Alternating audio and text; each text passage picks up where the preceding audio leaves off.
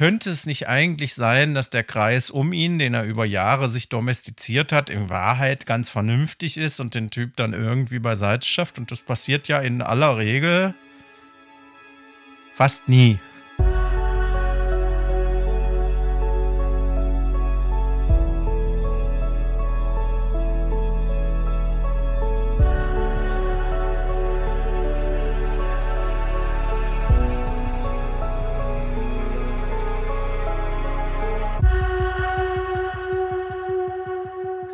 Liebe Hörerinnen, liebe Hörer, herzlich willkommen zu einer neuen Sonderausgabe des Alles muss raus Podcasts. Ähm, immer noch unangenehmerweise, aber es wird uns wahrscheinlich auch noch sehr lange beschäftigen zum Thema Ukraine.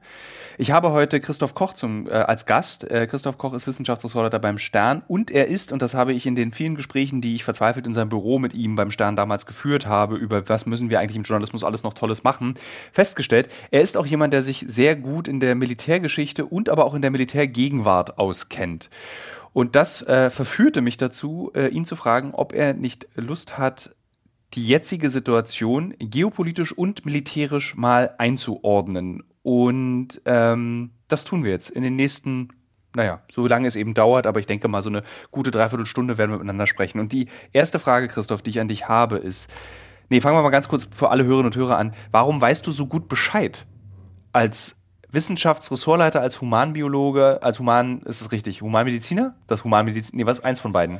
Humanbiologie ist theoretische Medizin, das machst du am Fachbereich Medizin, also nicht im biologischen oder naturwissenschaftlichen Fakultäten, sondern im, in der Medizin in Marburg. Und, aber warum kennst du dich aus mit Bundeswehr, Waffentypen, Flugzeugen, Gewehren, Strategien, Geschichte? Warum das? Ist das ein Hobby? Also ich würde es nicht für mich beanspruchen, da Experte zu sein. Das ist nicht der Anspruch. Das ist ja auch nicht das Fach, wo ich hauptsächlich arbeite. Und ähm, das Interesse ist äh, dann eher nicht professioneller Natur, sodass ich das eben in einer journalistischen Funktion eigentlich nie mache. Aber es gibt ja so Zirkel, in denen man sich immer extrem dafür interessiert hat. Ich habe viele technische Hobbys ausgeübt, die damit was zu tun haben, aber immer im zivilen Kontext. Also sehr viel äh, Funkerei gemacht, auf, von Kurzwelle bis UKW ähm, sehr viel Dinge gehört, sehr viel mich unterhalten mit militärischen Menschen und habe auch das Fliegen nur von militärischen Fluglehrern gelernt ähm, und mit denen ganz viel Kontakt gehabt. Und insofern ist es, äh, sind es die, ähm, die Äußerungen eines da sehr interessierten und belesenen Menschen, aber ein Mitglied einer Zivilgesellschaft äh, mit Blick darauf, aber nicht irgendwie ehemaliger Offizier oder sowas. Da kriegst du wahrscheinlich in die in die, äh, in die feinteiligen Aspekte bessere Einsichten. Ich habe äh, neben der Humanbiologie erstmal vier Semester Geschichte auch studiert und später noch einen Bachelor in Sozialwissenschaften gemacht. Und da waren strategische Sachen dann auch Teil, ähm, aber es ist keine professionelle Kenntnis, auf die du hier triffst. Dann die erste Frage ist, glaube ich, die drängendste Frage vieler Hörerinnen und Hörer. Sollte ich langsam mir Jodtabletten kaufen Rotwein bunkern und in den Keller ziehen. Die größte Angst aller ist eigentlich, kommen jetzt die Atombomben. Die ähm, Jodtabletten gibt es in sehr großer Zahl im Zivilschutzlager. Also das ist etwas, was es tatsächlich gibt, im Gegensatz zu äh, unserem Erlebnis mit Schutzkleidung und Masken, als das Virus kam. Ähm, es gab mehrere Beschaffungswellen in den letzten Jahren. Es waren immer dreistellige Millionenbeträge ähm, also Zahlen von Dosen. Und äh, davon ist reichlich eingelagert. Aber selbst vor dem Hintergrund äh, dieser Tatsache ähm, würde ich nicht vermuten, äh, dass das das Problem im Moment löst oder das wäre auch nicht mein allererstes Bedürfnis, mir jetzt hier äh, ein Lager mit Jodtabletten anzulegen. Ähm, also wie hat man denn überhaupt dieses, dieses, also ich persönlich fand das zu dramatisch formuliert. Putin ähm, macht seine Nuklearstreitkräfte auf Alarmstufe, erhöht die Alarmstufe. Wie hat man das einzuordnen? Was bedeutet das, wenn ein, ein, ähm, äh, ein Kriegstreiber jetzt in diesem Moment wie Wladimir Putin sagt, ich erhöhe jetzt die Alarmstufe? Erstmal gab es ja heute eine Äußerung von Pieskow, also seinem Sprecher oder einem seiner Sprecher, ähm, dass das eine Reaktion auf eine britische Aussage gewesen sei von der Ministerin Liz Truss, die er dann prätentiös nicht beim Namen genannt hat. Ähm, aber Pieskow hat gesagt, es eine Drohgebärde von Großbritannien äh, gegeben habe, weil äh, die vor der Eskalation gewartet, äh, gewarnt hat, vor der Eskalation äh, durch Russland gewarnt hat und gesagt hat, dass das dann eben irgendwann zu einem Konflikt mit der NATO führen könne, was ja auch tatsächlich geschehen kann, wenn eine NATO-Grenze überschritten wird. Und das sei eine Reaktion darauf gewesen. Äh, Shoigu, der Verteidigungsminister Russlands, hat dann ähm, heute auch Angaben gemacht, welche Kräfte das sind. Also einmal Interkontinentalraketen, die sind aber eigentlich immer in äh, in Bereitschaft, weil ähm, das eben damit zu tun hat, dass man diesen Erstschlag schon immer fürchtet, seit es Atomwaffen gibt, der einen bis auf die Unterseebootflotte ähm, auszuschalten trachten könnte. Und äh, die, die sind es eigentlich immer. Dann sind es bestimmte Langstreckenfliegerkräfte, also diese berühmten Tu-95 Langstreckenbomber und ähm, bestimmte Flotteneinheiten und noch eine kleine andere Liste, aber die Aussage ist nicht durchgängig. Wir haben jetzt unsere Atomstreitmacht mobilisiert. Und es ist die Warnstufe 2 von vier möglichen Eskalationsstufen in diesem Bereitschaftssystem. Und ähm, wie, wie hast du reagiert, als du diese Nachricht gelesen hast? Also warst du persönlich davon berührt oder hast du dann eben mit deinem gebündelten Wissen über, wie funktionieren Militäre weltweit gesagt, na gut, das ist jetzt ein logischer Schritt? Nein, es ist an der Stelle noch kein logischer Schritt. Also wenn du fünf Tage ähm, in diesem Umfang da Krieg führst und du hast noch nicht irgendwie die wesentlichen Erfolge erzielt, die du dir erhofft hast, dann ist das schon eher wieder ein Spiel mit dieser paranoiden Vorstellung, meine Sicherheitsinteressen werden missachtet, im Grunde genommen wollen die uns überfallen, einkesseln oder was auch immer. Und dieses Motiv scheint da wieder auf. Und diese Drohung hat es ja vorher deutlich verschlüsselter, aber es werde dann eben, wenn jemand sich einmischt, Konsequenzen haben, äh, die man sich vorher nicht vorgestellt habe von Putin. Das ist eigentlich dasselbe Motiv wieder. Ähm, also das sind Drohgebärden und ob die, also die Spekulation in in Funk und Fernsehen ist ja, ist der jetzt irre oder so, ne? Und das ist eine ja. unentscheidbare Sache. Also das können wir hier nicht sagen. Also ob ihm irgendwie, ob er irgendwie ähm, eben nicht ähm, mehr innerhalb rationaler Kalküle oder im Spiel ist, sondern äh, von Fanatismus geschüttelt und mit einer ans Wahnhafte grenzenden Vision, das kann niemand entscheiden. Die einen sagen, äh, jetzt ist er durchgeknallt und die anderen sagen, das ist äh, tschechistische Taktik. Ne? Also diese Art zu sprechen, wie die Jungs vom KGB das halt machen, mit Tarnen und Täuschen und die Intentionen verschleiern und niemand kann dir das definitiv entscheiden. Ähm, wie, also was für eine Kriegstaktik erleben wir dort? Als ich mit dem ukrainischen, also mit dem britischen Soldaten, der für das ukrainische Militär kämpft, gesprochen habe, äh, per WhatsApp schrieb er, das ist nicht auszuhalten, Tilo, was ich hier sehe. Ich hätte nie gedacht, dass ich das sehe. Es sieht aus wie Zweiter Weltkrieg mit diesen Fallschirmspringern, die über Kiew abgeworfen werden, mit äh, Geschützen, Flugabwehr in den Himmel. Er meinte so, diese Art Krieg, dachte ich, wird es nie wieder geben. Was für eine Militärtaktik verbirgt sich dahinter, was Putin jetzt gerade, also was Putin in diesen ersten fünf Tagen gemacht hat? Ich müsste noch die Rückfrage stellen, was wurde damit impliziert, was sozusagen, also was sollte damit gesagt werden, was sozusagen der zeitgemäßere Krieg wäre, in Anführungsstrichen? Ähm, also der Soldat, der, äh, mit dem ich gesprochen habe, der war vorher in Syrien und dort hat er eben diesen klassischen von Haus zu Haus Kampf erlebt, äh, wo sich eigentlich zwei Guerillatruppen gegenüberstehen. Also wo sich keine Armeen gegenüberstehen, sondern kleine Gruppierungen.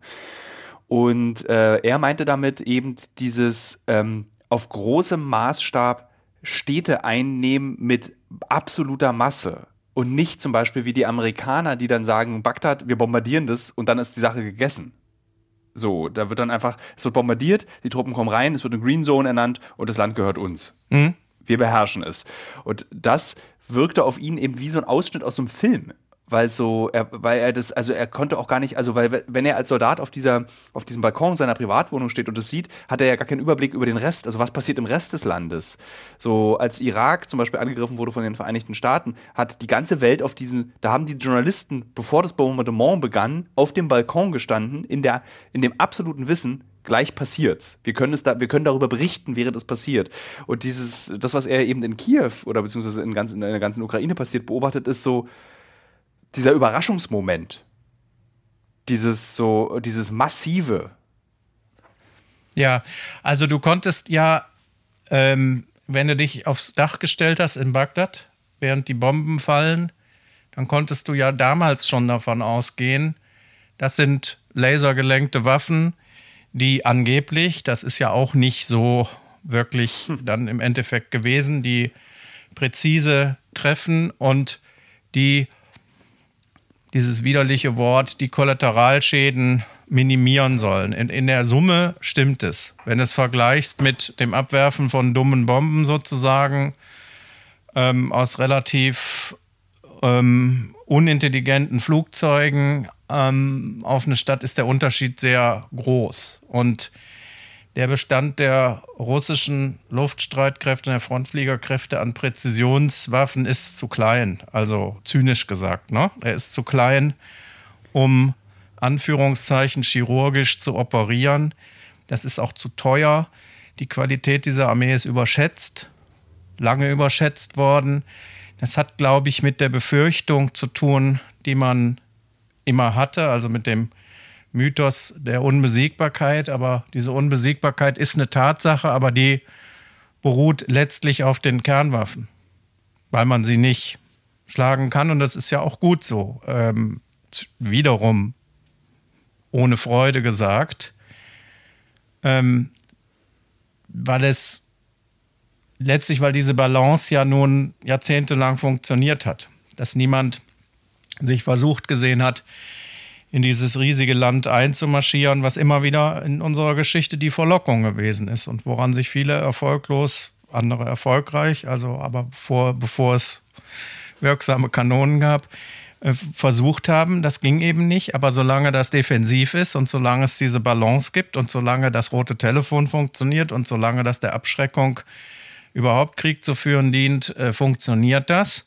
Aber hier funktioniert es halt nicht mehr und zwar genau deswegen, weil sich da jemand zutraut. Er kann da einfach in dieses Land reinfahren von drei Richtungen unter Ausnutzung seines willfährigen Knechtes in Weißrussland.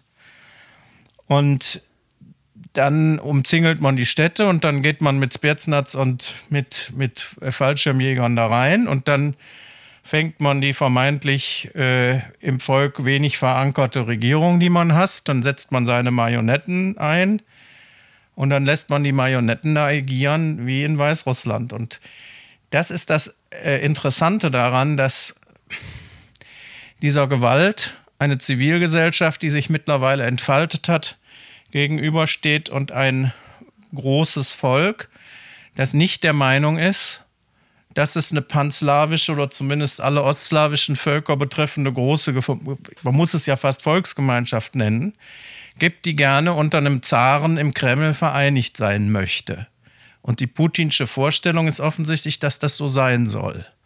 Und die ja. Menschen in der Ukraine nehmen ihm diesen archaischen Humbug nicht ab. So.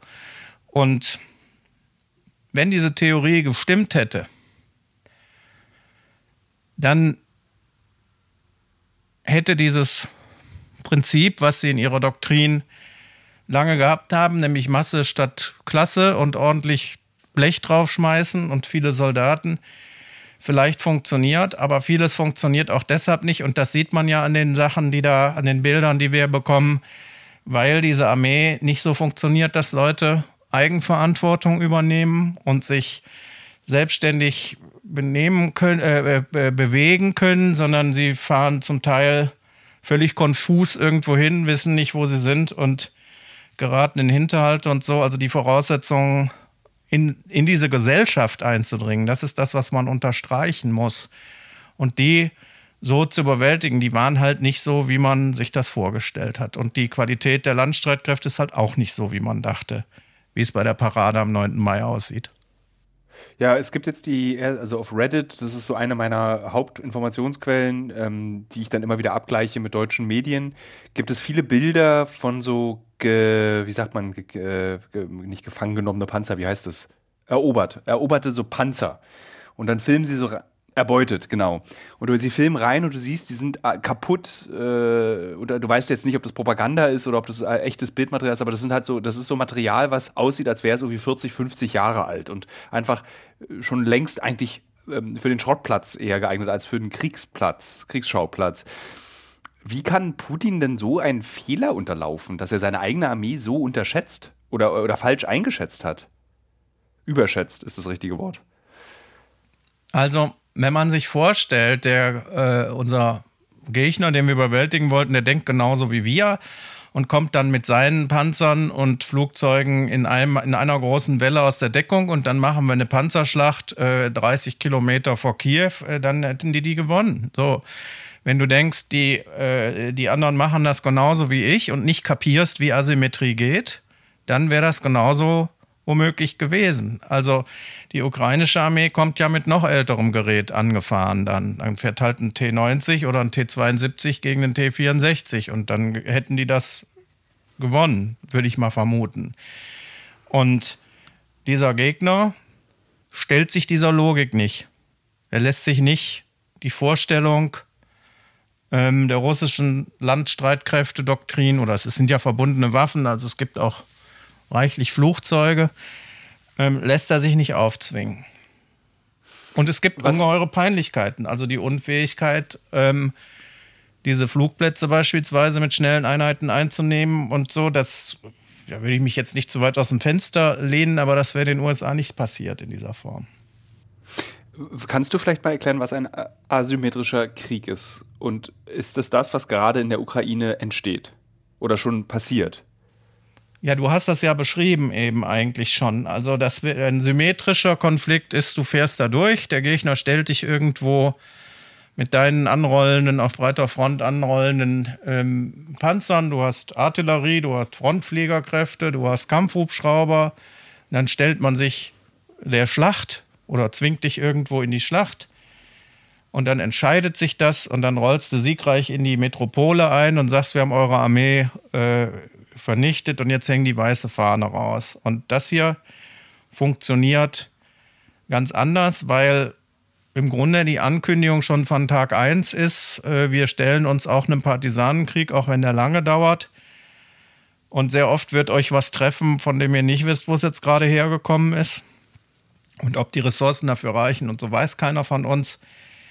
Aber wenn du jetzt eine Stadt besetzt, dann sitzt in der Stadt und wenn es da Häuserkampf gibt und die Bevölkerung will dich da wirklich nicht haben, dann zieht sich das unheimlich lange hin und ist nicht gut für die Motivation. Und dann musst du in dieser Stadt vollen Totalitarismus fahren. Also dann musst du tatsächlich entweder die Zivilbevölkerung mit Terrorangriffen äh, niederhalten.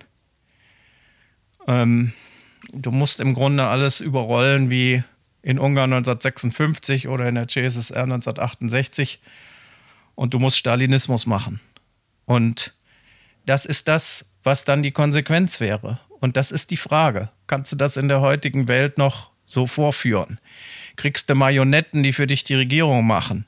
Kriegst du Ukrainer, die für dich äh, die Folterkeller betreiben? Kannst du deinen Stalinismus ausrollen oder deine KGB-Mentalität? Oder willst du da auf Dauer 500.000 Russen installieren? Ja. Und das kannst du auch nicht. Also du kannst das Land ja nicht dauerhaft besetzen, so groß wie das ist. Ja. Also wie willst du denn das bezahlen? Und deswegen ist die ganze Sache so schräg. Das ist, ich habe äh, dieses Gespräch gerade auf Instagram angekündigt mit dem Satz, dass dieser Krieg sich auf ein also bizarr anfühlt, irgendwie so vollkommen ähm, so, als, als wenn so, so äh, der, dieser Zug, der äh, vor fünf Tagen aus Russland kommt, dieser kriegerische, wirkte so selbstbewusst und so souverän. Man hatte gar keinen Zweifel, dass dies, also selbst die europäischen Beobachter, du und ich, man hatte, glaube ich, keinen Zweifel, dass dieses Land ganz schnell fallen würde. Also ich kann mich an die ersten Gespräche erinnern mit Menschen in der Ukraine, die sagten, na, das dauert hier noch 48 Stunden. Ja, man darf natürlich auch nicht den Fehler machen, jetzt in übermäßigen Optimismus zu äh, verfallen, weil fünf Tage sind fast nichts. Also es ist natürlich so, dass das nicht so irre smooth geht, wie behauptet wurde. Und ähm, ich meine schon, diese, diese Binnenkommunikation in Russland, wir machen jetzt eine Spezialoperation. Ne? Also du machst keine Spezialoperation mit 190.000 Mann, das ist alles Quatsch. Ne?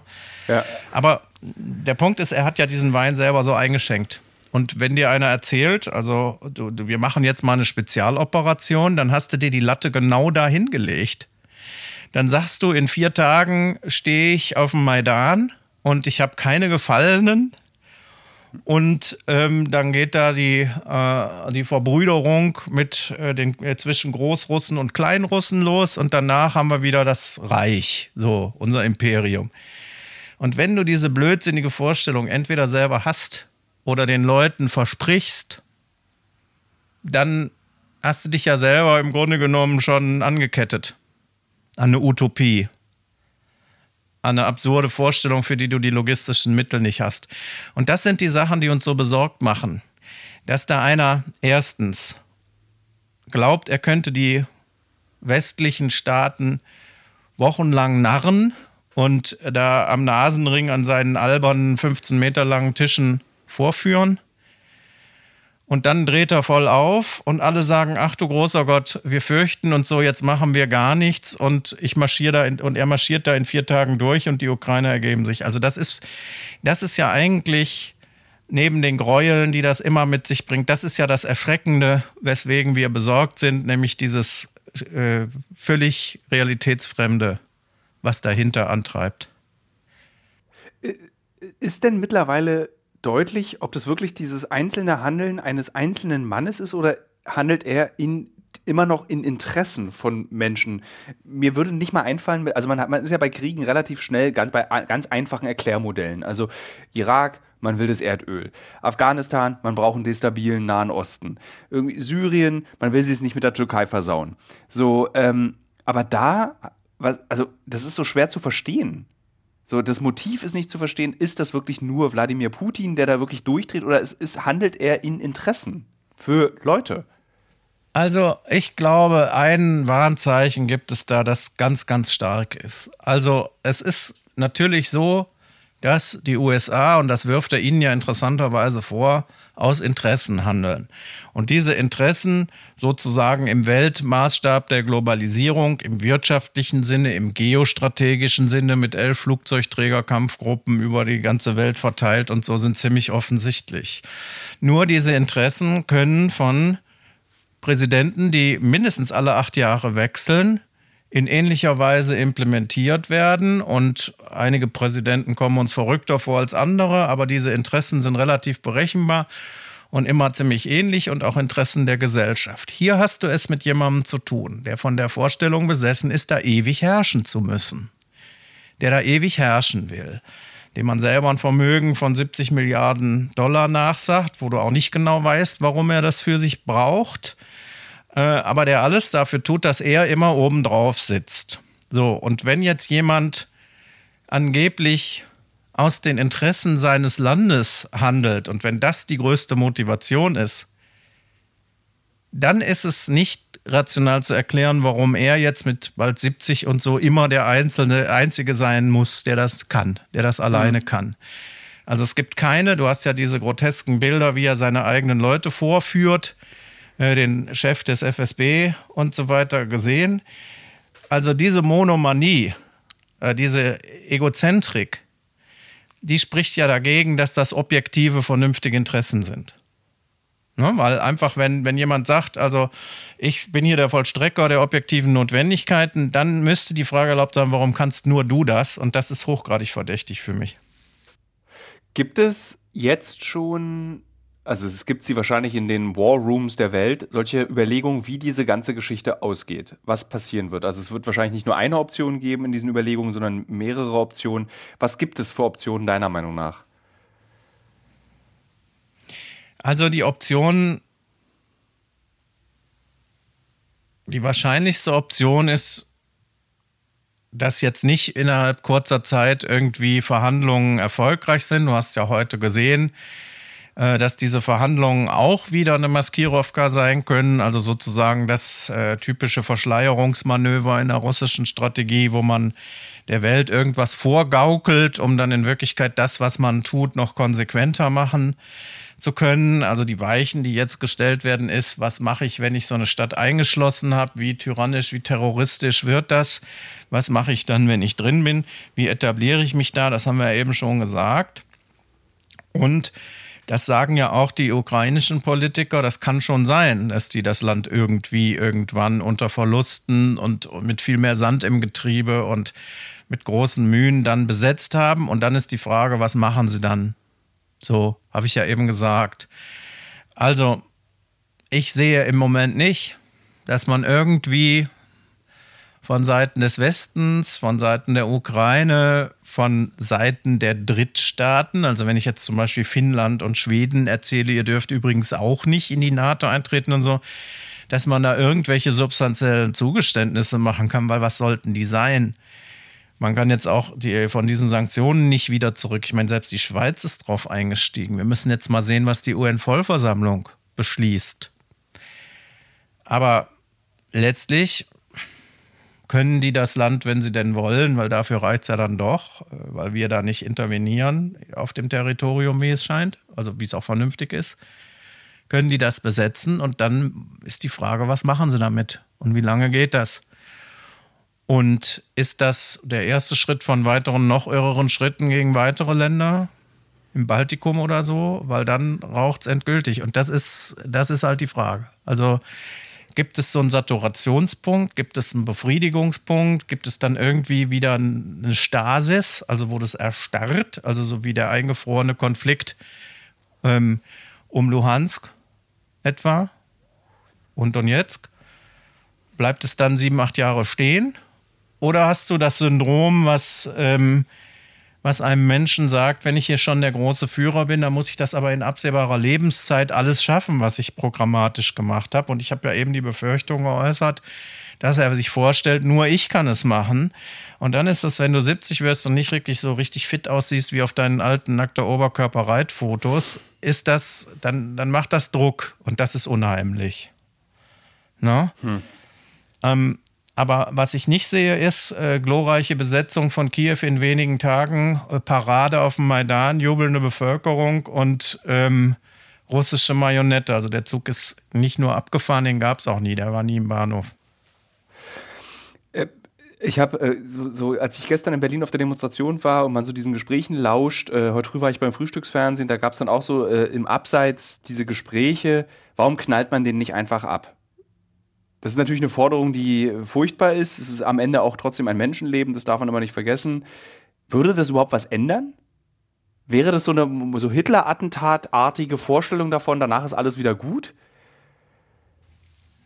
Es ist eine unbeantwortbare Frage, weil ja nur sein nächstes Umfeld weiß, ob das Wahn ist oder, ja. oder, oder, ob das Programm ich wünschte einer, mir so, du hättest einer, alles hättest Antworten auf diese Frage. Also ich, es haben sich ganz wesentliche Dinge verändert, zum Beispiel als, als Stalin weg war. Ne? Also hm. der ja äh, auf unangenehme Weise gestorben ist da in seiner Datscha. Ähm, und ähm, den aber auch niemand ausgeschaltet hat, obwohl es genügend Leute gibt, die beste Gründe dafür gehabt haben. Und dann hat Khrushchev das so ein bisschen aufgetaut, das stalinistische System. Aber ähm, der Grundkonflikt zwischen den Blöcken war noch da und ähm, man muss allerdings sagen, dass es natürlich im, im, Binnenverhältnis, also für den Sowjetmenschen, angenehmer ist, wenn kein Stalin da ist. Das war schon eine wesentliche qualitative Veränderung. Ne? Mhm. So, und jetzt ist die Frage, ich weiß, dass es immer diese Spekulationen gibt, ja, könnte man nicht und so. Aber selbstverständlich ist mit Sicherheit sehr gut dafür gesorgt, dass das sehr, sehr schwierig ist. Und äh, wer sollte es sein? Also du hast ja immer dieselben Spekulationen in so einer weltgeschichtlichen Situation. Nämlich, könnte es nicht eigentlich sein, dass der Kreis um ihn, den er über Jahre sich domestiziert hat, in Wahrheit ganz vernünftig ist und den Typ dann irgendwie beiseite schafft? Und das passiert ja in aller Regel fast nie. Ja. Ich versuche auch gerade krampfhaft ein Beispiel aus der Geschichte zu suchen, mir fällt keins ein, zumindest nicht im 20. Jahrhundert. Es gab eben das Stauffenberg-Attentat, ob die Welt danach besser gewesen wäre, ist eine andere Frage, aber es gab zumindest den Versuch. Ja, das ist korrekt, aber auch das ist passiert, als alles entschieden war. Ne? Also sehr viel ja. zu spät. Das ist nicht passiert, bevor man äh, in dem Gebiet, wo jetzt dieser Krieg stattfindet, massenmordend durchs Land gezogen ist, sondern das ist äh, passiert, als die Offiziere gemerkt haben, oh, wir verlieren das Big Time. Ne? Muss man ja ehrlich sagen. Mhm. Also das war nicht jetzt ähm, angewandter Humanismus, sondern das war, so heroisch es ist, auch Opportunismus. Würdest du sagen, aus der Perspektive, also Tag 5, ähm, dieses Scheitern könnte auch für die EU, für die Ukraine eine, eine so eine Art positive Kettenreaktion auslösen. Also, dass alles nicht so funktioniert, wie es funktioniert. Also, dass diese Truppe so demoralisiert ist, dass sie sagt, okay, wir lassen die Panzer jetzt stehen. Äh, wir werden scheiße bezahlt. Äh, es gibt dieses eine Video, was mich sehr berührt hat, von diesem, vielleicht hast du es auch gesehen, von diesem russischen Soldaten, der auf so einer Treppe sitzt und die Dorfbevölkerung steht im Halbkreis um ihn rum und beschimpft ihn und er weint. Ist einfach nur, er weint die ganze Zeit. Und kann sowas auch passieren, dass eine Armee sagt, das machen wir nicht mehr? Ja, das kann passieren. Sowas ist ja auch schon passiert. Ähm, das kann aber normalerweise oder ist in der Regel nicht der Fall, dass das einer ganzen Armee passiert. Mhm. Also es gibt kleinere Gruppen oder Einzelne, die sagen, jetzt reicht's. Und wenn ich irgendwie sehe, da sind acht Kilometer bis zur polnischen Grenze und dann bin ich weg, dann kann man das sich gut vorstellen. Ähm, das ist eine Truppe, die über die, die besteht jetzt aus Vertragssoldaten, soweit man das weiß, von denen, die man da jetzt aufgegriffen hat, nicht aus Wehrpflichtigen. Das wäre dann wahrscheinlich noch alles noch viel schlimmer und teilweise welche, die ihren Vertrag erst seit wenigen Monaten, seit kurzer Zeit erfüllen, offensichtlich. Und der Eintritt in diese Armee auf Vertragsbasis ist dann äh, ist ja dann eine Entscheidung, die es in vielen Ländern, wo man in eine Armee auf Vertragsbasis eintritt, also auf Zeit eintreten kann, ist eine Entscheidung, die du mal mit einer bestimmten Vorstellung verbunden hast, was es heißt, Soldat zu sein. Du hast auch eine bestimmte Motivation gehabt, das zu machen und nichts anderes. Also du hast dir was vorgestellt und das, was du da jetzt erlebst, ist mit Sicherheit ganz was anderes als das, was du dir mhm. vorgestellt hast. Das kann man zumindest sagen. Also, dass der russische Mensch ein Mensch ist wie du und ich und dass er demoralisierbar ist, wie du und ich, wenn seine Erwartungen komplett enttäuscht werden und wenn er diesen Zynismus empfindet, obwohl da in dieser Gesellschaft schon lange ein hohes Maß an schwer erträglichem präsent ist, das kann ich mir sehr gut vorstellen. Und das sind, haben wir ja in unserem letzten Gespräch gemacht, das sind ja, wenn man äh, da unterwegs gewesen ist und so, das sind ja zivilisierte, verständige Menschen, mit denen man gut reden kann. Und es kann nicht so sein, dass die äh, russische Armee frei von vernünftigen Menschen ist. Ganz sicher nicht. So. Hm. Die Frage ist, erlaubt dir so eine Struktur, deine Sozialisation, das Umfeld und die Gefahr, als Deserteur dann zu gelten? Erlaubt dir das überhaupt irgendwelchen Bewegungsspielraum? Die Voraussetzungen sind natürlich da nicht so gut. Ich weiß nicht, ob es äh, gibt es gerade Korrespondenten vom Stern in Moskau? Nee, es, im, es, gibt kein Büro mehr in Moskau, aber es gibt sehr gute Kontakte und auch viele ähm, Aufenthalte von einschlägig erfahrenen Leuten in Russland und auch in der Ukraine und eine sehr langjährige Erfahrung natürlich in den Weltregionen melden diese Journalisten und Kontakte von vor Ort, erreicht zum Beispiel, ich nenne es jetzt mal westliche Propaganda, russische Bürger.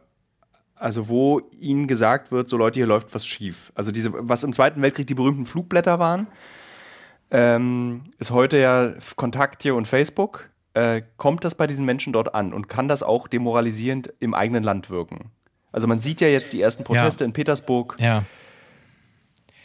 Also es gibt ja einen deutlichen, also wir wissen das ja überwiegend nur aus den Metropolräumen, also da, wo, wo eine urbane Bevölkerung ist, äh, da gibt es ja diese deutliche Spaltung. Ich meine, du musst dir vor Augen halten, die Menschen, die da auf die Straße gegangen sind, in Moskau, in St. Petersburg etc., das erfordert richtig Mumm. Das ist ganz einfach so. Nur weil du da stehst und einen Zettel in der Hand hast, wo kein Krieg draufsteht. Also im Grunde genommen, das weißt du als ehemaliger, kurzfristiger DDR-Bürger, die Aussage, unsere Politik ist vor allen anderen erstmal eine Politik des Friedens. Wir wollen Frieden in der Welt. Frieden, Frieden, Frieden. Das ist auch die Sowjetparole gewesen. Und es ist immer ein ganz massives Motiv gewesen und das ist tief drin ähm, was für ein gigantisch hoher Wert das ist. Und du forderst Frieden und wirst dafür sofort verhaftet. Und du wirst dafür nicht sofort verhaftet, nur ausschließlich, sondern du kriegst auch, wenn, wenn der nächste Gelegenheit ist, irgendwie zu demonstrieren, sich zu zeigen, kriegst du erstmal Besuch von der Polizei und kriegst erzählt, das sollst du doch bitte lassen. Also diese ganzen repressiven Geschichten, äh, die wir ja aus ähm, aus Ostdeutschland, aus dem Ost, heutigen Ostdeutschland, aber eben aus der Praxis der DDR-Staatssicherheit kennen, die gibt es ja alle da noch. Mhm. Die passieren ja Tag für Tag. So, und alle, die äh, jetzt dort sind oder die zurückgekommen sind, sagen, es gibt eine ganz klare Spaltung der Generationen. Es gibt natürlich auch unter den Älteren viele kluge Menschen und es ist äh, wunderbar, dass viele, viele, viele Wissenschaftlerinnen und Wissenschaftler und äh, auch die ganzen wissenschaftsjournalistischen Kollegen sich sehr deutlich in offenen Briefen distanziert haben von diesem Krieg. Aber im, im, im Gros der Bevölkerung, so hört man das von allen Seiten, ist es auch eine Generationenspaltung, weil ähm, die jüngeren Menschen halt äh, digital kompetent sind, viele Quellen nutzen können und ähm, die Älteren äh, offensichtlich doch deutlich dieses gar nicht so schlecht gemachte Propagandafernsehen sehen und dem offensichtlich mhm. auch Glauben schenken. Das ist der große Unterschied. Und das ist jetzt ein ganz wichtiger Punkt, weil das ist ja eine Repressionsgesellschaft, so sehr auch ähm, diese Propaganda, die wir auch in den Westen getragen bekommen, nach wie vor gepflegt wird, die im Grunde altmodisch ist. Wenn du das vergleichst mit einer modernen Repressionsgesellschaft in China, da baut man sich einfach ein komplett paralleles Internet. Da hast du Alibaba, da hast du WeChat etc. Da drehst du den westlichen äh, sozialen Medien und Diensten nach eigenem Gusto äh, den Hahn ab schaffst eine Parallelwelt, wo die Leute im Grunde alles kriegen, was sie haben wollen. Und das sind ja gute Apps. Also du kannst damit alles kaufen. Du kannst jede Art von harmloser äh, Kommunikation machen. Du kannst TikTok machen, chinesische Erfindung. Und hast eine komplette Blase, eine eigene Blase, äh, in der eine andere Realität ist. Und das hat Russland nicht geschafft. Oder ist vielleicht auch nicht smart genug, um das von Anfang an und äh, äh bottom-up zu bauen und ist sozusagen, was ähm, das Tyrannische angeht, äh, sehr retro.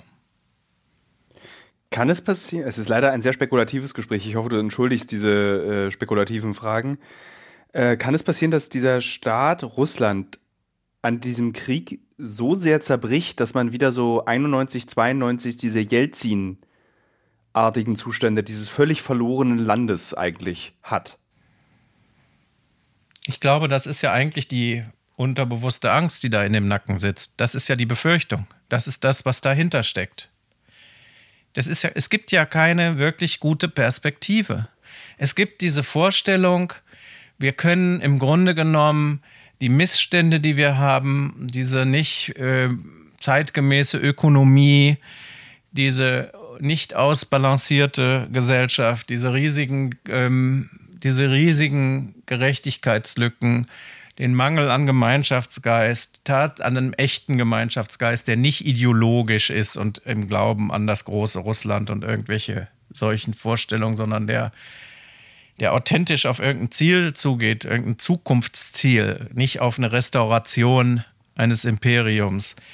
Das fehlt eben alles. Ich meine, das, das beansprucht, eine Großmacht zu sein und von den Voraussetzungen, die eine Großmacht hat, nämlich eine leistungsfähige Wirtschaft, heutzutage auch international integrierte Wirtschaft, die Fähigkeit, überall auf der Welt Einfluss zu nehmen. Das ist ja nur rudimentär entwickelt. Man schickt dann halt Wagner-Söldner äh, nach Afrika, um sich irgendwie den Weg zu bahnen und hat äh, irgendwelche Diktatoren als Agenturen da vor Ort. Ähm, aber man hat doch nichts in der Hand außer dieser Atomstreitmacht. Das alles, was diese, diese Großmachtansprüche, dieses imperiale Gehabe ausmacht, sind diese Atombomben und die riesige Fläche und sonst hast du nichts, was du auf den Tisch legen kannst. Und das ist doch das Dilemma. Welche Rolle wird China in Zukunft noch spielen in diesem Konflikt? Sie halten sich jetzt ja noch zurück, zeigen sich vermittelnd, so ist mein Eindruck zumindest über das, was ich lese. Was denkst du, welche Rolle muss China auch übernehmen?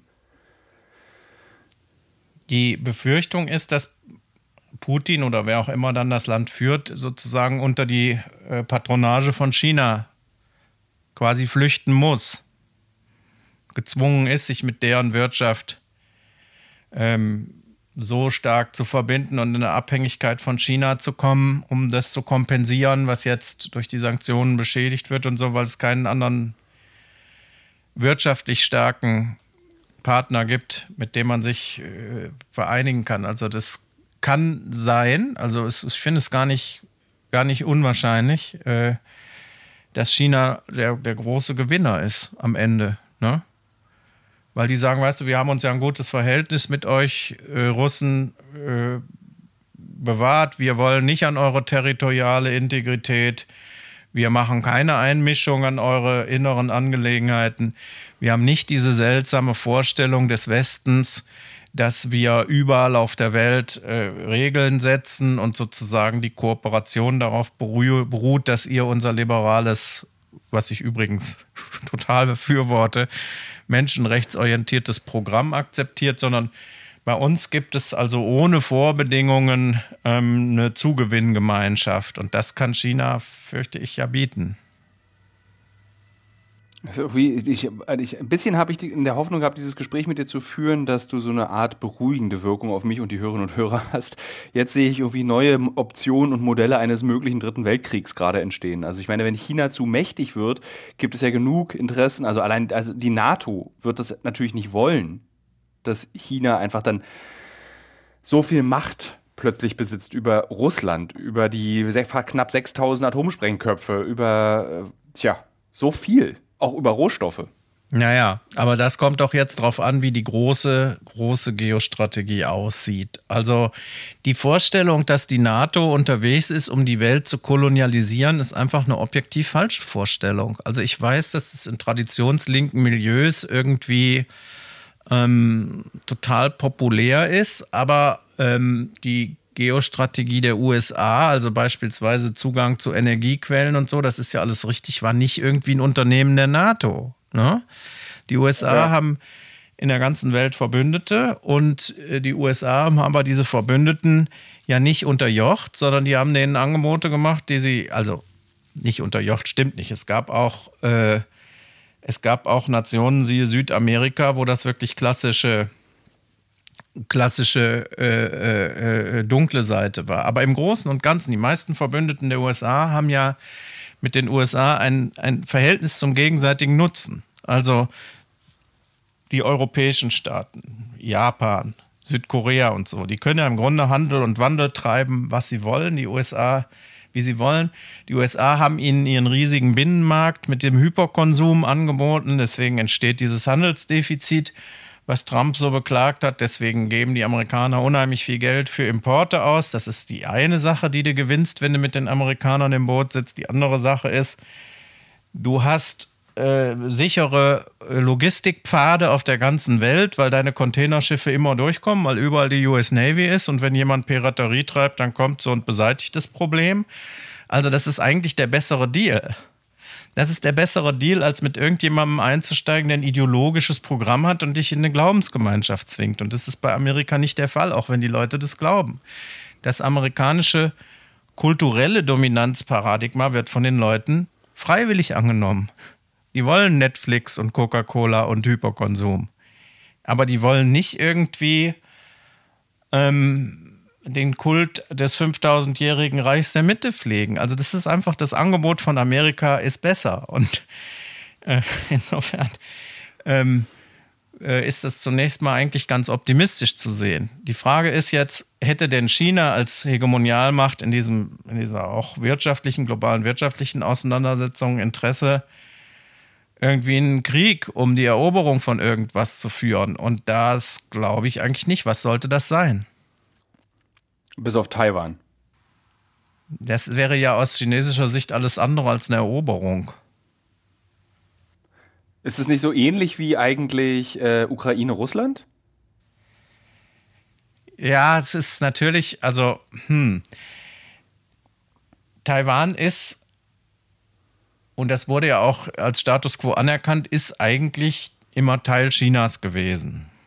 No?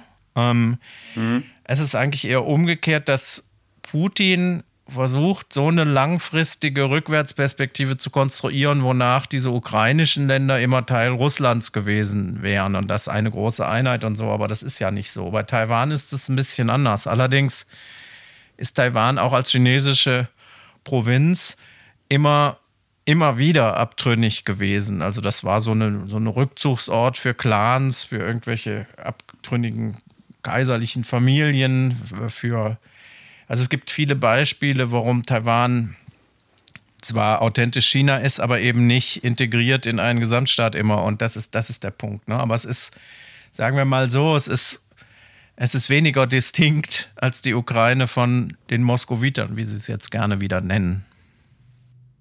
Kannst du dir vorstellen, dass Putin kapituliert? Vor wem denn kapituliert? Dass er sagt, ich gebe das auf, ich habe einen Fehler gemacht. Also, dass er für sich selbst morgens bei Tee und mit Marmelade sagt, nee, das, ich habe äh, hab's übertrieben, ich habe den Bogen überspannt, ich ziehe das jetzt alles zurück, entschuldige mich bei der Welt und versuche nochmal alles von vorne. Und gibt es sowas? Gibt es, gibt es solche Entscheidungen auf geopolitischer Ebene? Also von dem Psychogramm her, was wir haben, halte ich das für extrem unwahrscheinlich, aber es gibt natürlich genau solche Beispiele. Also das Abdrehen bei der Kuba-Krise und der Abzug dieser Raketen ist ja genau das Beispiel. Also da hattest du hm. die maximale Eskalation ähm, es ist genau dasselbe Muster, also die Sicherheitsinteressen der UdSSR und ihrer abhängigen Freunde, in dem Fall Fidel. Und das gleich, der Wunsch nach Gleichgewicht äh, mit den übermächtigen USA hat dazu geführt, diese Nuklearwaffen nach Kuba zu bringen. Und die extrem entschiedene Reaktion von Kennedy auf hohes Risiko gespielt. Also das ist ja nun Literatur ist ja relativ einmütig darin, dass das der gefährlichste Moment des Kalten Krieges war. Diese beherzte Reaktion hat dazu geführt, dass dieses Unternehmen abgebrochen worden ist. Das ist eine ganz andere Dimension, aber es wurde zurückgekehrt zum Status quo ante. Das Problem ist aber ja, was wäre denn das äh, in Bezug auf die Ukraine? Also wir als Westen haben ja den Fehler gemacht und Deutschland besonders entschlossen, im Grunde genommen diese ähm, Landnahme auf der Krim zu akzeptieren und äh, die Ukrainer nicht mit voller Wucht zu unterstützen und auch sehr zurückhaltend ähm, sie unterstützt in den letzten Jahren. Ne? Und das, da gibt es zwei Lesarten. Die einen sagen, ja, man kann denen doch nicht versprechen, dass sie in die NATO und in die EU kommen und die Geschichte vom angeblich gebrochenen Wort gegenüber den Russen. Aber der Punkt ist, ähm, es gibt auch einen Moment der Verführung äh, des Putinismus dahingehend, dass er keine Konsequenzen zu befürchten hat, weil die Drohung nicht ernst genommen wurde. Also mhm. das, das ganze Dilemma, was wir jetzt haben, ist irgendwie auch kooperativ erzeugt worden. Und ich denke, das liegt auch, was Deutschland angeht, wirklich daran, dass, das, dass wir lange, lange, lange gut gefahren sind mit dieser Politik der Entspannung und dass wir einen sehr starken Glauben haben, weil wir ja uns von jeder Art aggressiver, bewaffneter Außenpolitik für immer losgesagt haben, dass man, wenn man nur genug Handel miteinander treibt und dass, wenn man die Wirtschaften integriert und wir kaufen das viele Gas und wir liefern Technologie und wir haben viele Unternehmen, die da vor Ort ähm, die da vor Ort äh, engagiert sind. Dann hast du diese, diese, diese ähm, fröhliche Erinnerung an den rheinischen Kapitalismus äh, vom Exportweltmeister, dass wir halt mit den Russen eine gemeinsame Handelskammer gründen und dann wird sich alles andere finden. Und das ist ja verpufft, diese Vorstellung. Es war ja im Grunde die Verleugnung, dass das eine Welt der Konflikte und ideologischen Kämpfe ist. Und man dachte, man kann das irgendwie so schon hinkriegen. Und diese Pipeline ist ja ein Monument dafür, weil letztlich, das muss man ja doch ehrlich sagen, Das ist ja nicht nur so, dass man eine Pipeline durch die, eine zweite durch die Ostsee baut, weil das irgendwie ein kürzerer Weg ist oder so, sondern es ist auch, damit die nicht durch die Ukraine geht. Damit die nicht ihre Durchleitungsgebühren kassieren, etc., etc. Und insofern ist uns da natürlich das Hemd mal wieder näher gewesen als die Jacke, ne? Hm. Ähm, jetzt hatte ich eine. F Ach so, diese Sanktionen, die es gerade gibt. Äh, kann es sein, dass also heute ist der Rubel um 30 Prozent im Wert gefallen. Kann es sein, dass man wirklich über diese Sanktionen es schafft, diese militärische Strategie auszutrocknen, weil sie nicht mehr zu finanzieren ist? Oder wird dann Putin an sein Portemonnaie gehen und sagen, na gut, ich habe ja noch 70 Milliarden Dollar da drin? Nee, der hat ja mehr. Also die Devisenreserven sind ja sehr viel größer. Aber ja, das kann man. Klar, man kann das. Also wenn du die Geschichte der, der Rüstungsprojekte Russlands anguckst in den letzten 25 Jahren, wo es ständig um Modernisierung ging. Wir wollen auch ein Stealth-Flugzeug haben, die Su-57. Wir wollen neue Panzer haben, die Armata-Plattform und so weiter. Da gibt es immer fünf oder 14 oder drei Exemplare von irgendwas ganz Fashion und die fahren dann am 9. Mai über den Roten Platz. Und natürlich siehst du sie auf diesem Schauplatz, wo jetzt dieser Krieg stattfindet, überhaupt gar nicht, weil die überhaupt nicht mehr die Kohle haben, das Zeug skaliert zu fertigen. Ich meine, die USA bauen, habe ich ja eben gesagt, die bauen ein Dutzend Flugzeugträger, das Stück für 10 Milliarden. So. Und die fahren überall in der Welt rum. Die bauen Tarnkappenbomber, da kostet einer 2 Milliarden und so weiter und so weiter und so weiter. Also, du hast nicht die ökonomische Power, ein Land, was 9000 Kilometer lang ist, mit dem Bruttoinlandsprodukt von Florida zu einer Weltmacht zu machen. Das ist einfach illusionär. So, und das ist die Lebenslüge von Russland. Die haben einfach die Kohle nicht, um die dicke Hose zu machen. Das ist jetzt alles Polemik, aber so ist es. Hm. Aber das, wie gesagt, ist nichts, worüber man sich freuen sollte. Man sollte sich freuen, wenn alle Russen wohlhabend wären, Eigenheime hätten und glücklich wären und ihre Nachbarvölker auch. Dann sollte man sich freuen, wenn die Menschen da machen können, was sie wollen und ein Leben leben, wie wir das leben können. Das ist ja das, was, glaube ich, wir und die auch wollen. Und je also manchmal sagen wir ja, unser Leben ist irgendwie langweilig und durch den Wohlstand irgendwie dekadent etc. Die Liste ist lang und wir haben Scheinprobleme und gehen alle in Therapie und reden den ganzen Tag über uns selbst. Aber letztlich ist es das, wo man sagen kann, Gott sei Dank, oder? Dass ich keine ideologischen Projekte brauche von monströsen Dimensionen, die die ganze Welt beanspruchen und die sich Gott weiß wohin ausdehnen und dann Millionen anderer Menschen einbeziehen mit äh, Vorstellungen, wie die zu leben haben und so. Eigentlich ist diese westliche Dekadenz, wenn man die denn ökologisch und nachhaltig bekommt und breitet sie möglichst weit aus, sodass die Menschen überall ins Netz können und sich einigermaßen vertragen und nicht äh, Hader, Zank und Polarisierung aller Trump machen, ist das eigentlich eine, eine gute Utopie. Und diese Utopie braucht nicht irgendwie so einen Chauvinismus, der sagt, ich will das russische Reich wieder haben. Und das heißt ja letztlich, wenn man das russische Reich, das Zarenreich studiert hat, aber auch die Sowjetunion, heißt das, wir haben hier äh, ein elitäres ähm, äh, vom großen Schicksal und dem Herrgott begünstigtes Volk, das hier die Führerschaft haben soll, das sind die Russen. So, und die anderen machen da gerne mit, aber werden auch nicht zu viel gefragt. So, das ist ja das. Das war ein Imperium, das letzte Imperium. Das darf man nicht vergessen. Und die Zeit des Imperialismus ist hoffentlich vorbei. Wir wollen kein Imperium. Ja. Bauen wir eigentlich durch diese ganzen Militärinvestitionen, 100 Milliarden Euro Bundeswehr äh, jetzt, meine erste, mein erster Reflex war, für mich sind es in der Geschichte Schritte zurück. Weil es immer heißt, wenn du ein starkes Militär hast, ist die Definition einer Nation auch eine andere. Äh, das, das, was zu verteidigen gilt, ist was anderes. Also das Signal an die Bevölkerung Deutschlands ist ja nicht die EU, sondern das Signal ist, dieses unseres Deutschland müssen wir mit diesem Ultra, also wirklich mit 100 Milliarden Euro schützen.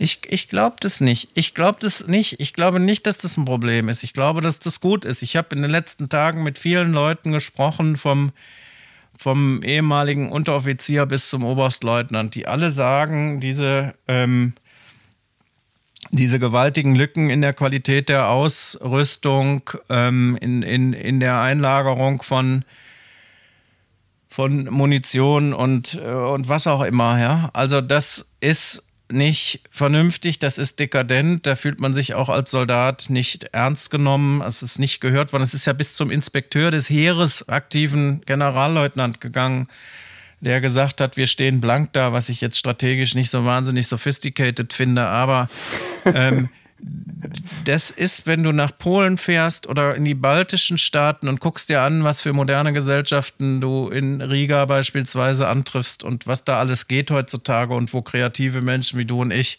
ihre Projekte verwirklichen können und im Großen und Ganzen tun können, was sie wollen.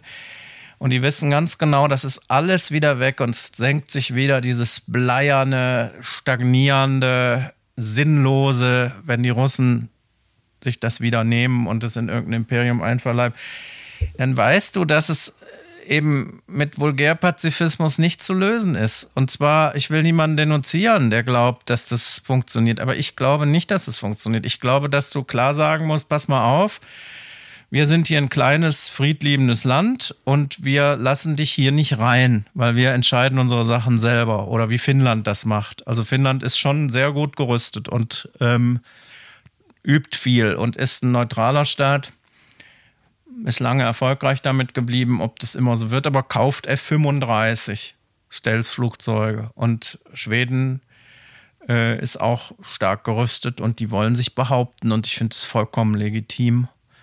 Ne? Also wir müssen einfach uns in die Augen sehen und sagen, haben wir Deutschen noch irgendwie diese imperialen ähm, aggressiven Gelüste, wie wir sie nach der Reichsgründung 1870 dann schnell entwickelt haben und dann immer weiter ins Extrem gesteigert haben bis zum Völkermord und in diese Schrecken haben wir die eigentlich noch und ich glaube, wir haben sie nicht. Ich glaube, wir haben sie nicht. Ich glaube, da können wir ehrlich mit uns sein und sagen, weil wir Panzer besitzen, die wirklich funktionieren, geht es dann wieder los mit der Eroberung der Welt. Das passiert nicht. Wir leben jetzt in einer Gemeinschaft von von entwickelten Demokratien. Mir ist nicht bekannt, dass Demokratien sich äh, gegenseitig überfallen haben in der Zeit, die ich überblicken kann, äh, oder versuchen, sich zu erobern. Ich glaube, das tun wir nicht und da vertraue ich uns, dass wir damit umgehen können. Und ich fürchte, wenn du das nicht leisten kannst oder auch der Ukraine nicht zugestanden hast, ähm, aus Angst, dass das eine Provokation sein könnte, sich so zu rüsten, dass man sagt, nee, das mache ich erst gar nicht ja, also ich, äh, diese Wespe sticht, da gehe ich nicht rein. Dann hätten wir das ganze furchtbare Dilemma doch nicht.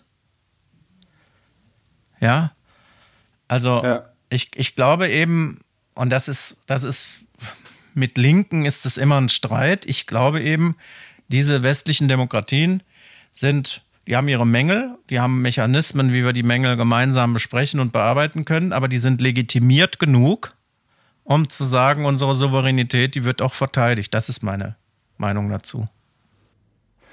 Was können wir zum Abschluss den Hörerinnen und Hörern raten, die, glaube ich, dieses Gespräch sehr interessant fanden, aber einfach eine ganz neue Angst empfinden? Lustigerweise passt es ganz gut auch zu dem Buch, was du ja auch schon gelesen hast, was ich gerade geschrieben habe. Da schreibe ich sehr viel über diese Kriegsangst die im Rest der Welt Normalität ist und bei uns eigentlich der Frieden der Ausnahmezustand darstellt. Aber was sagst, was, sag, was kann man diesen Menschen sagen, wie sie mit diesem Gefühl der Bedrohung jetzt umgehen sollen? Also Weil ich werde ganz viel gefragt, ja. Thilo, wie machst du das? Was, was, ich habe keine Antwort drauf.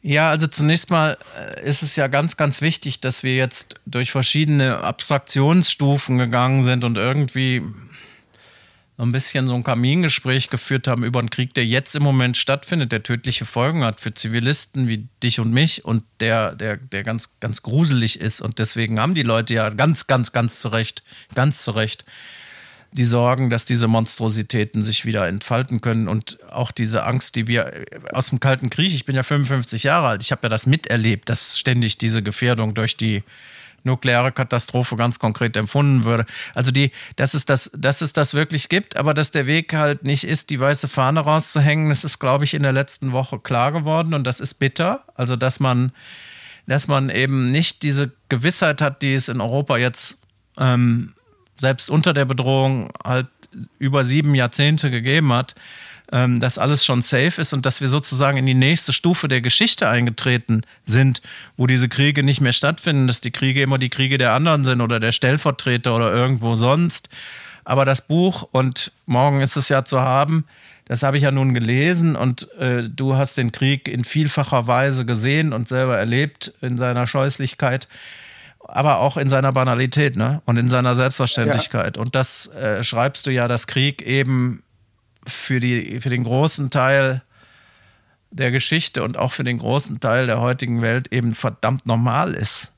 Und das zeigt, dass unsere, unser Sonderstatus hier, unser Privileg, dass das was ist, ähm, was eben nicht, und das, das ist ja das, was uns Angst macht, was eben nicht selbstverständlich war, dass wir nicht sozusagen durch eine, durch eine determinierte geschichtliche Entwicklung gegangen sind, die dann wie bei Immanuel Kant zum ewigen Frieden führt und dann ist, ähm, dann ist für immer Ruhe, weil das Ende der Geschichte ist nicht gekommen, von dem man gedacht mhm. hatte, jetzt machen alle unser Modell und dann sind alle Menschen glücklich und jeder hat jeden lieb.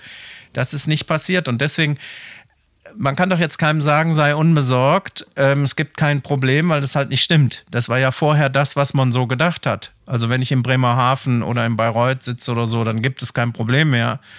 Und das ist ein Irrtum. Und daran werden wir uns jetzt erstmal gewöhnen müssen, dass das eine bedrohte Welt ist. Aber lass mich noch was dazu sagen. Das ist sowieso eine bedrohte Welt.